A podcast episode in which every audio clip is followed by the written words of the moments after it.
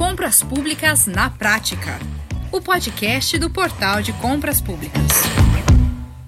Muito bem, estamos começando então mais um Compras Públicas na Prática. E olha, hoje nós comemoramos o vigésimo episódio no ar. Eu sou Max Gonçalves e é muito bom ter você aqui com a gente. Hoje nós vamos falar de mais alguns aspectos da nova lei de licitações, a de número 14.133 de 2021, que acaba de ser sancionada pelo presidente da República no dia 1 de abril. É uma legislação de bastante impacto no setor, pois vai substituir ao mesmo tempo a atual lei de licitações, a 8666, que é de 1993 a lei do pregão e também o regime diferenciado de contratações, o que significa muita mudança nas normas que regem os sistemas de contratação na administração pública. E aí eu te pergunto, você já está por dentro das alterações que isso vai exigir do setor de compras do seu município? E o que, que muda para os pregoeiros e gestores? Você sabe o que fazer para promover a transição com segurança? Pois é, esse assunto é super importante para todo mundo que atua de alguma forma com compras públicas e certamente interessa a você. Por isso eu estou aqui com uma convidada muito especial para nos ajudar a esclarecer e tirar dúvidas sobre os principais pontos da nova lei. Doutora Gabriela Pércio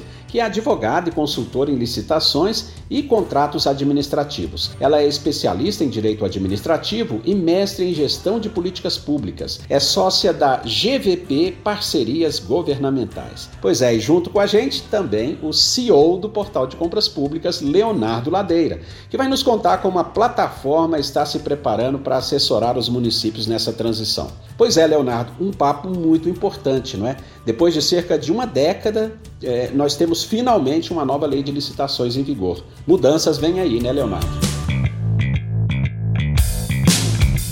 Pois é, Max. Finalmente o Brasil deixa de ser o único país da América Latina com uma legislação que datava do milênio passado. A gente atualizou a legislação de uma forma ampla, de uma forma robusta, que ainda gera uma série de dúvidas, tanto para legisladores, quanto para servidores públicos, quanto para o mercado. A gente precisa entender como é que essa lei vai ser interpretada numa série de aspectos que foram registrados na promulgação, na redação e na promulgação dela. Então, a gente está num momento que, ao mesmo tempo, é muito positivo, vem uma lei mais ampla, que traz a parte da construção civil, da concorrência para o processo eletrônico também, que cria diversos papéis baseado em princípios muito ampla, mas que as pessoas vão ter que aprender a lidar com elas. Perfeito, Leonardo. Bom, vamos então receber nossa convidada, né, para nos ajudar a esclarecer alguns outros aspectos importantes dessa nova lei. Doutora Gabriela, seja muito bem-vinda ao, ao, Compras Públicas na Prática. Eu quero começar perguntando à senhora o seguinte: como fica a estrutura do processo de contratação na nova lei de licitações, doutora Gabriela? Bom, Max, é, a nova lei, ela consolidou uma ideia que já existia, né, de que é o processo de contratação pública formado por três grandes etapas, né, que são o planejamento, a seleção do fornecedor e a execução contratual, o acompanhamento do contrato. Isso, em termos macro, né, é a grande diferença quando a gente fala em estrutura do processo de contratação. Porém, nós temos algumas novidades importantes, como, por exemplo, o princípio da segregação de funções, que se relaciona à impossibilidade de um mesmo agente praticar e controlar os atos dentro de um mesmo processo, né? É muito importante, principalmente quando a gente fala em municípios que têm poucos é, servidores envolvidos com vários processos. Esse princípio, ele foi alçado, então, ao, ao rol de princípios que orientam a aplicação da nova lei e ele precisará ser compreendido dentro dessa estrutura, principalmente, então, no âmbito dessas pequenas unidades administrativas que acabam é, é, incumbindo a um mesmo servidor, muitas vezes, fazer todo o processo de contratação. É, ainda, né, em relação ao planejamento, ele, esse, esse princípio, né, agora ele é um princípio, essa ideia do planejamento agora passou a ser um princípio, então nós temos o princípio do planejamento, é, existe um documento fundamental que precisará ser elaborado, chamado de Plano Anual de Contratações, ele já existe hoje no âmbito da administração pública federal, né, já, já começa, né, já, essa realidade já é presente dentro da administração pública federal, ele racionaliza as contratações porque reúne no ano anterior todas as informações sobre as contratações e prorrogações de contrato que deverão acontecer no ano seguinte. É um documento muito importante de governança e que vai impactar, que deverá impactar positivamente a organização das administrações no tocante né, à, à realização das suas contratações. Ainda, estudo técnico preliminar, que já gerou bastante comoção, né, principalmente nos municípios, o que, que, é o estudo preliminar, né, como que se faz, isso agora vai ser uma realidade que está dentro da nova lei de licitações, a elaboração do termo de referência, a realização da gestão de riscos, isso tudo está integrado dentro do processo de contratação pública. A etapa de execução contratual também tem várias regras operacionais que foram estabelecidas explicitamente, e a gente pode dizer, fazendo uma avaliação rápida, que para a administração federal, não vai haver grandes novidades, ou não há grandes novidades normativas, né? Porque ela já, a administração federal já está mais acostumada com aquelas regras que foram colocadas agora dentro da nova lei de licitações. Porém, para estados e municípios, sim, aí serão aqueles que sofrerão um maior impacto inovador, digamos assim, né? A gente ainda precisa decantar dentro de todas essas regras aí, dentre todas essas regras, a gente precisa decantar o que vai ser considerado norma geral, e aí tem aplicação irrestrita a todos os entes federativos, e o que vai ser norma especial com possibilidade de regulamento é, de estados e municípios. Mas o fato é que, eu já adianto, né, deve haver uma grande, uma percepção desde logo, né, de que é, muita capacitação vai ter que acontecer para que é, sejam incorporadas, né, internalizadas essas regras nos operadores do processo de contratação. Com certeza. Agora, quem serão é, agora os responsáveis pela condução dos processos de contratação, doutora Gabriela? Nós temos dois tipos, dentro da nova lei, dois tipos de agentes referidos expressamente dentro do seu texto. Esses agentes são os agentes diretamente relacionados ao processo de contratação e a gente pode dizer que são o agente de contratação, que será denominado pregoeiro se a licitação for na modalidade pregão, e o fiscal de contrato. Aqui nós já temos, a gente pode chamar né, de um gap aqui, porque a nova lei não fala sobre quem deve atuar na etapa de planejamento. Ela fala da licitação, ela fala do contrato e ela deixa estar no tocante à etapa de planejamento, que provavelmente vai ser uma abertura aí para uma regulamentação para é, estados e municípios nesse sentido. Então, nós temos o agente de contratação, que na verdade é um agente de licitação, porque a competência dele se refere à etapa de seleção do fornecedor apenas, né? Segundo a definição contida, contida no artigo 6 da nova lei. Esse agente será auxiliado, se necessário, por uma equipe de apoio. Então, a gente não tem mais aquela ideia de que as licitações, de uma maneira geral, seriam conduzidas pela comissão de licitação e apenas o pregão pelo pregoeiro e a equipe de apoio. Hoje nós trouxemos, nós temos essa ideia do pregão trazida para dentro da generalidade das contratações. Então, nós temos o agente de contratação, que vai receber o nome de pregoeiro quando a licitação for pregão, e esse agente da contratação, pregoeiro ou não, será auxiliado por uma equipe de apoio. E aí nós temos o fiscal de contrato, que está previsto né, é, como representante da administração, especialmente designado para o acompanhamento e a fiscalização naqueles mesmos moldes do conhecido artigo 67 da Lei 8666 de 93.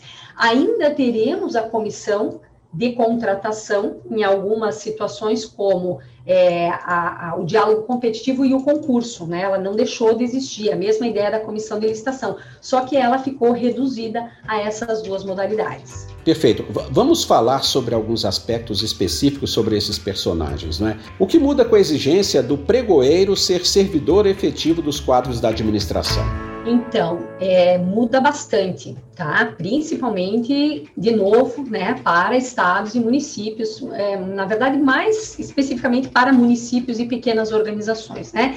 Antes de mais nada, o pregoeiro, então, antes de ser pregoeiro, ele é um agente da contratação. É preciso que a gente tenha isso claro. Né? O agente da contratação, ele pode ser um pregoeiro ou não, né? O pregoeiro ele vai é, é ter o papel dele quando a licitação for na modalidade pregão. Então, por mais que se tenha pretendido destacar o pregoeiro de alguma forma com, esse, com essa manutenção do nome, o que há de diferente é apenas o nome. E aí a lei estabelece que o agente de contratação ele será designado pela autoridade superior dentre os servidores efetivos ou empregados dos quadros permanentes da administração, certo? Então, o pregoeiro, sim, ele será né, alguém, ele deverá necessariamente ser um servidor efetivo ou um empregado dos quadros permanentes.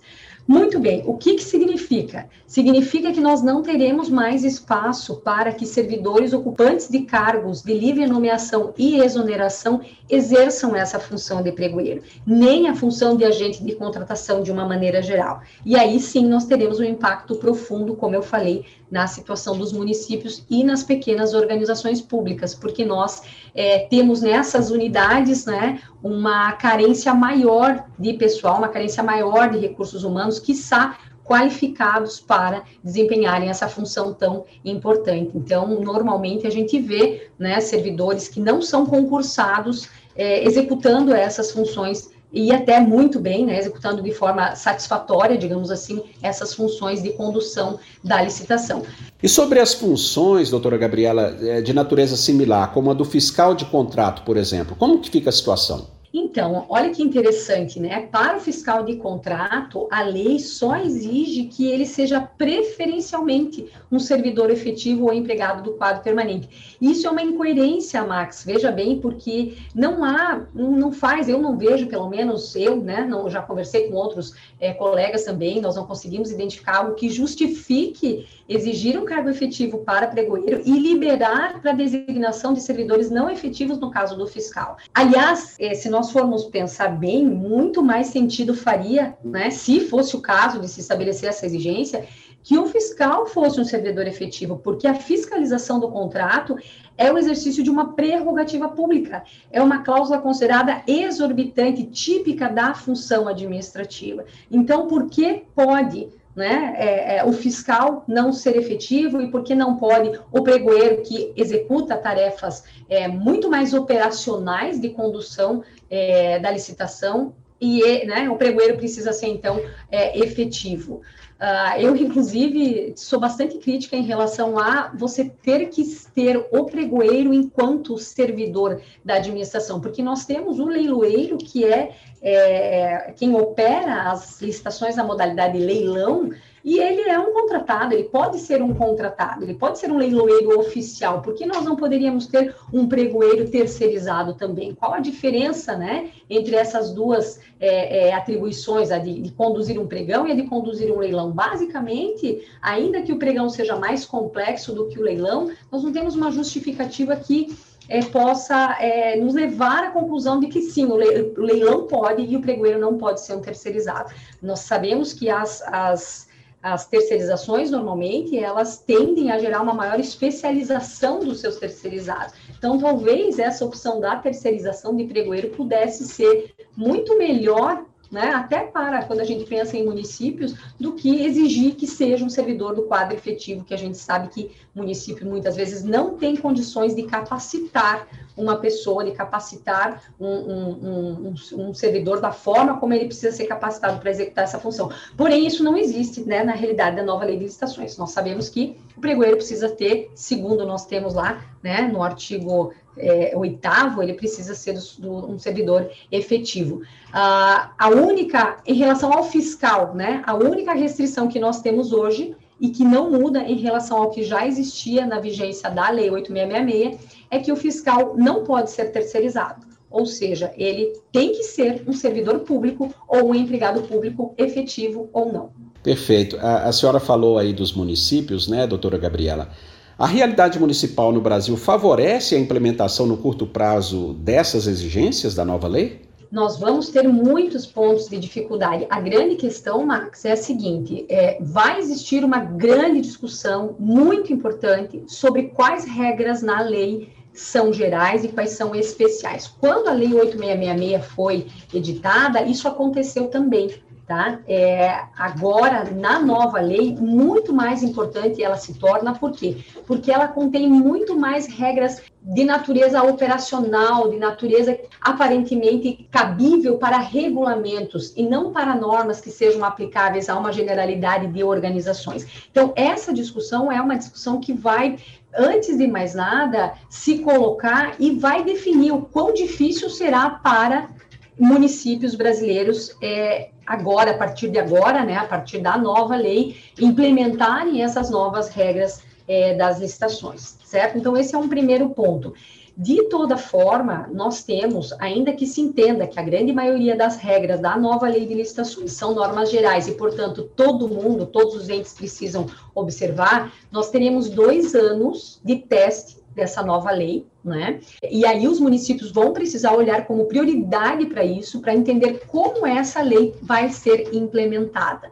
Né? Se de fato nós é, tivermos uma replicação do que a gente já vinha visto, vendo né, na, na, vigência da lei 866, o município ir lá e pegar um normativo federal, seja um decreto, seja uma instrução normativa, copiar e colar, é, se isso viesse replicar e eles entenderem que a nova lei é, deverá ser aplicada em sua integralidade dentro dos seus, da, da, da sua realidade, é preciso que é, coisas comecem a ser feitas, providências comecem a ser tomadas. E isso envolve eminentemente manter em seus quadros servidores que sejam capacitados para conduzir as licitações, não somente na modalidade pregão, servidores que sejam capacitados para trabalhar com o planejamento dessa contratação, para gerir e fiscalizar os contratos decorrentes daquela licitação. Então, existe uma mudança significativa que vem por aí para os municípios e, de fato, a curto prazo, não vejo isso considerando curto prazo, até mesmo os dois anos que a lei de licitações nos dá aí de prazo para é, implementação né, da, da, das suas normas. Então, isso pode ser até considerado um prazo curto né, para os municípios, tamanha será a mudança a se operar para essas organizações. Até é importante colocar que para os municípios menores, até 20 mil habitantes, eles terão um prazo ainda maior, né? É de até seis anos para eles se adequarem, principalmente a essa regra, regra do pregoeiro ser é, efetivo, por exemplo, a regra do pregão, da, das, das modalidades serem operadas eminentemente de forma eletrônica. Então, eles terão seis anos para conseguirem se adequar a essas regras. Na prática, enfim, isso vai levar um tempo considerável para acontecer, não é? Então, o que, que nós temos visto, né? Nós temos visto a própria Secretaria de Gestão do Ministério da Economia dizer que antes de dois anos eles não esperam que essa lei seja implementada, por quê?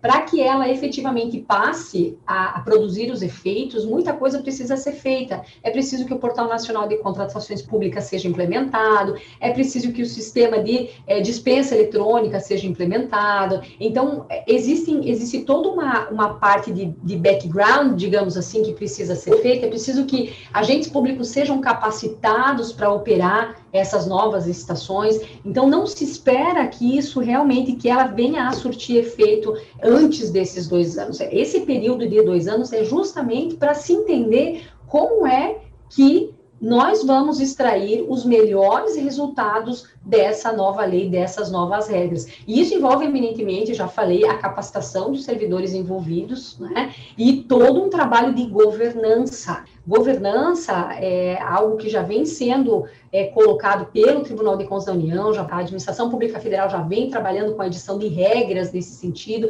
mas é algo ainda muito carente, muito incipiente nos municípios brasileiros. É preciso que se organize a casa, né, que se estabeleçam regras que vão é, estabelecer diretrizes, que vão firmar diretrizes para que as regras da, da nova lei de licitações sejam efetivamente, tenham condições de serem cumpridas. Então, não se espera que antes de dois anos se tenha uma efetiva aplicação, mas que sim, ela seja efetivamente compreendida.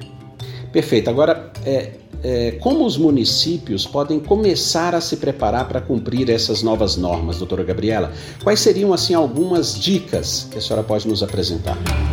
Então, a primeira dica é realmente começar já a colocar a mão na, na massa para entender a nova lei. Não dá para a gente pensar que a gente tem aquela é sempre aquela máxima, né? Quanto mais longo o prazo, parece que menos tempo a gente tem, né? Porque se o prazo é longo, a gente sempre acaba deixando para a última hora. Então, é muito importante que os municípios tenham essa consciência do impacto que essa nova lei vai trazer para a realidade deles. Então, começar já a se aproximar dessas novas normas, a entender o que, que precisa ser feito, desde o município menor, para saber o quanto de dispensa eles vão conseguir realizar, como que vai ser o, o pregão eletrônico dentro desse município, como que nós vamos fazer se efetivamente essa regra do servidor efetivo, do empregado público pertencente aos quadros permanentes for obrigatória, como é que isso vai fazer? Nós vamos utilizar o expediente da sessão, eventualmente, de servidores, que é possível, ou nós vamos estabelecer um cronograma de capacitação de servidores.